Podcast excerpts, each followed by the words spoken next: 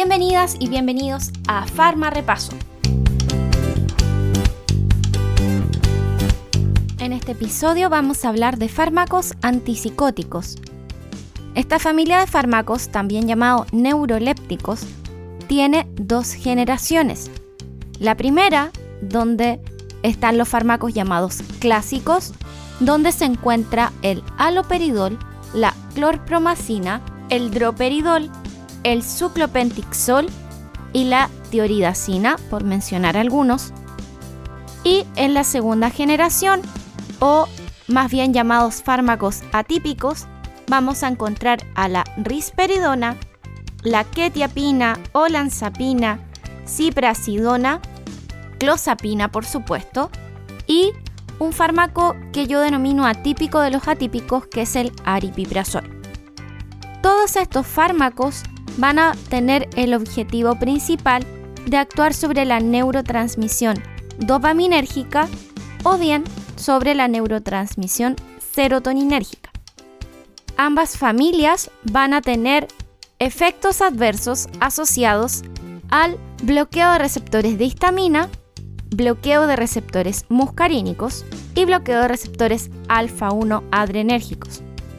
Por lo tanto, van a tener algunas diferencias en los mecanismos de acción. Hay algunos fármacos a los cuales no se le atribuye todos estos mecanismos de acción. Hay algunos que no van a bloquear histamina, otros que no van a bloquear muscarínico, otros que no van a bloquear receptores alfa 1. Sin embargo, en la generalidad de las familias, todos ellos eventualmente podrían producir efectos adversos asociados a estos bloqueos. Comencemos entonces a revisar cada una de estas familias en este Farma Repaso de antipsicóticos. Para comenzar a hablar de los fármacos clásicos hay que entender un poco algo sobre la teoría dopaminérgica de los cuadros psicóticos. La teoría dopaminérgica evidenció que la administración de fármacos que aumentan los niveles de dopamina producen síntomas psicóticos, por lo tanto, lo que se va a buscar con este tipo de medicamentos es la disminución de la neurotransmisión dopaminérgica. Aquí hay que tener presente que existen cuatro vías dopaminérgicas. En el caso de los fármacos llamados clásicos o de primera generación, lo que se busca el mecanismo de acción es bloqueo de receptores dopaminérgicos subtipo 2 y con eso en el área mesolímbica que es la primera vía dopaminérgica, voy a tratar la sintomatología positiva de la esquizofrenia. Pero, producto del bloqueo de las otras tres vías existentes, vamos a tener efectos adversos. En el caso de la vía mesolímbica, obtengo el efecto terapéutico. Sin embargo, hay pacientes que tienen esquizofrenia que cursan con síntomas negativos.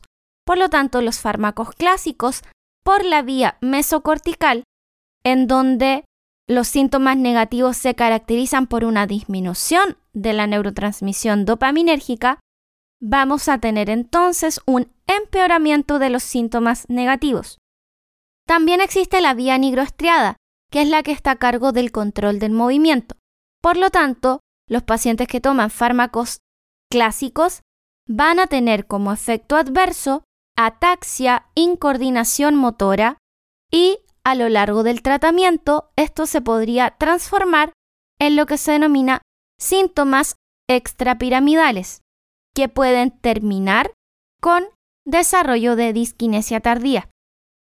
Y en la cuarta vía, que es la vía tuberoinfundibular, que está a cargo de la inhibición de la secreción de prolactina, el paciente podría tener hiperprolactinemia, caracterizada por ginecomastia o alteraciones menstruales.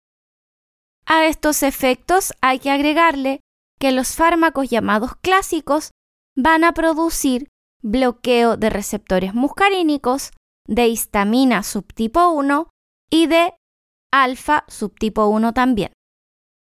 Para obtener el efecto terapéutico debe haber un bloqueo de los receptores de dopamina estriatales cercano al 70%, ya mayor al 80% se van a presentar efectos extrapiramidales. En cuanto a los fármacos de esta familia de clásicos, hay que destacar algunas cosas. El aloperidol, por ejemplo, presenta un fuerte efecto extrapiramidal y el tratamiento podría incluir el uso de fármacos anticolinérgicos. Se metaboliza por la CYP3A4 y la 2D6 y probablemente sea sustrato de inductores e inhibidores. La clorpromacina, por otra parte, también se metaboliza por la 2D6 y la 3A4 y tiene dos efectos adversos importantes.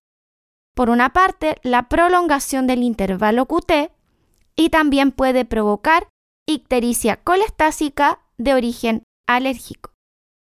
Tioridacina también puede prolongar el QT, provocar diferentes tipos de arritmias y destaca también la retinopatía pigmentaria. En el caso de los fármacos de segunda generación o llamados atípicos, estos se valen de otra teoría que es la teoría serotoninérgica. Se evidenció que, producto del uso de LSD, que produce efectos agonistas de la serotonina, se producían alucinaciones similares a las que produce un cuadro de esquizofrenia. Por lo tanto, los fármacos llamados atípicos lo que hacen es bloquear el receptor de serotonina subtipo 2A. Y este bloqueo va a reducir la necesidad del bloqueo dopaminérgico. Se ha descrito que los pacientes tienen un aumento de este tipo de receptores y por lo tanto la familia de los fármacos atípicos presenta tanto bloqueo por el subtipo de serotonina 2A como también el bloqueo dopaminérgico. Esta familia de atípicos debería tener menor probabilidad de provocar síntomas extrapiramidales o aumento de la prolactina. Sin embargo, también se podría observar, al igual que en los clásicos, bloqueo muscarínico, bloqueo de histamina tipo 1 y bloqueo de receptores alfa.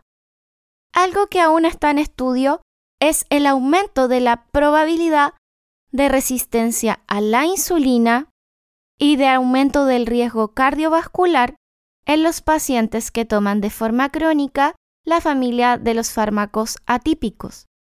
Esto puede deberse a algunos efectos endocrinos o metabólicos que producen los fármacos atípicos. Si nos vamos más al detalle, quetiapina y ciprasidona tienen descrito prolongación del intervalo QT. En el caso de la risperidona, se metaboliza por la CYP2D6 y por la 3A4 y está descrito una vida media de 3 horas para metabolizadores rápidos y de 22 horas para metabolizadores lentos. La quetiapina tiende a producir aumento del peso del paciente. Está descrito obesidad en los pacientes que lo utilizan de forma crónica y tiene como efecto adverso hipotiroidismo, ya que disminuye la T3 y la T4. La olanzapina también puede inducir obesidad. La ciprasidona tiene, aparte de la prolongación del QT, descrito efecto de bloqueo de los transportadores que producen la recaptación de serotonina y noradrenalina, y la clozapina, que también puede inducir obesidad, que es el fármaco prototipo del grupo, se deja para esquizofrenias resistentes, reservado para este tipo de casos, ya que puede producir agranulocitosis. En los fármacos llamados atípicos hay que destacar que clozapina no induce efectos extrapiramidales, al igual que la quetiapina, y en el caso de los efectos anticolinérgicos no estarían presentes en el aripiprazol ni la sulpirida. El aripiprazol es un fármaco bien particular, ya que depende de la concentración de dopamina en el medio cómo se comporte. Se considera un agonista parcial de los receptores dopaminérgicos tipo 2 en la zona mesocortical y un antagonista o bloqueador de los receptores dopaminérgicos tipo 2 en la zona mesolímbica. Por lo tanto, sirve para tratar síntomas positivos y negativos modulando la neurotransmisión dopaminérgica. Vamos al detalle de los efectos adversos. Partamos por el bloqueo de 2. Todos los antipsicóticos, a excepción del aripiprazol, van a producir por bloqueo de receptores dopaminérgicos tipo 2 síntomas extrapiramidales, acaticia e hiperprolactinemia en el corto plazo. Los de primera generación tienen un riesgo cuatro veces más alto de disquinesia tardía que los antipsicóticos de segunda generación. Los síntomas extrapiramidales se presentan preferentemente en pacientes más jóvenes, en particular en personas que no han recibido antipsicóticos en ningún momento de la vida. Y las distonías pueden afectar a los músculos de cabeza y cuello, incluyendo los de la lengua, y en formas graves, crisis oculógira a los músculos extraoculares. Pueden producir un cuadro similar al parkinsonismo y si no es posible retirar el fármaco, podría eventualmente utilizarse un fármaco antiparkinsoniano con la desventaja de que el uso de un anticolinérgico, por ejemplo el triexifenidilo, podría causar algún déficit cognitivo. La disquinesia tardía también es por bloqueo de 2 en la vía nigroestriada y ocurre con mayor frecuencia en pacientes persona mayor, que se caracteriza por movimientos estereotipados, repetitivos, involuntarios, coreiformes parecidos a los tic de la cara, párpados, boca, lengua, extremidades o tronco. También por el bloqueo de 2 se puede producir síndrome neuroléptico maligno, que es una forma grave de parkinsonismo, pero con síntomas que incluyen inestabilidad autonómica, es decir, hipertermia, pulso lábil, presión arterial y frecuencia respiratoria inestable, estupor, aumento de la creatina quinasa sérica, mioglobinuria, con posibilidad de desarrollo de nefrotoxicidad. La hiperprolactinemia, debida al bloqueo de dos en la vía tuberoinfundibular, no debería verse en fármacos atípicos y se revierte de forma rápida una vez que se suspenden el uso de estos fármacos. Por el bloqueo de receptores de histamina, se va a obtener sedación y aumento de peso. El aumento de peso es porque se aumenta el apetito se puede desarrollar cierta tolerancia a los efectos sedantes y la suspensión rápida de los antipsicóticos que tienen bloqueo de histamina puede producir insomnio de rebote o algún trastorno del sueño. El aumento de peso producido por el bloqueo de receptores de histamina tipo 1 es uno de los efectos adversos que más limita el uso de los antipsicóticos. Y los pacientes más jóvenes también son los más sensibles a este efecto adverso. Por bloqueo muscarínico, tanto a nivel central como periférico, se puede producir sequedad de boca con el aumento de la probabilidad de que se desarrollen caries, estreñimiento que puede necesitar el uso de ablandadores fecales como la lactulosa, glicerina o vaselina medicinal, retención urinaria o inclusive taquicardia. Deben evitarse, por supuesto, los fármacos anticolinérgicos, especialmente en personas mayores, con demencia o con alteraciones cognitivas. Y en el caso del bloqueo alfa-1 adrenérgico, este se relaciona a hipotensión ortostática, la que puede ser bastante difícil en pacientes persona mayor con tono vasomotor deficiente. Además de los efectos que hemos hablado, cabe mencionar la neutropenia por clozapina, que es una incidencia alrededor del 1% de los pacientes. El mecanismo es de tipo inmunitario y eso hace que cada cierto tiempo se esté haciendo un recuento del número de neutrófilos en los pacientes que están sometidos a tratamientos con clozapina.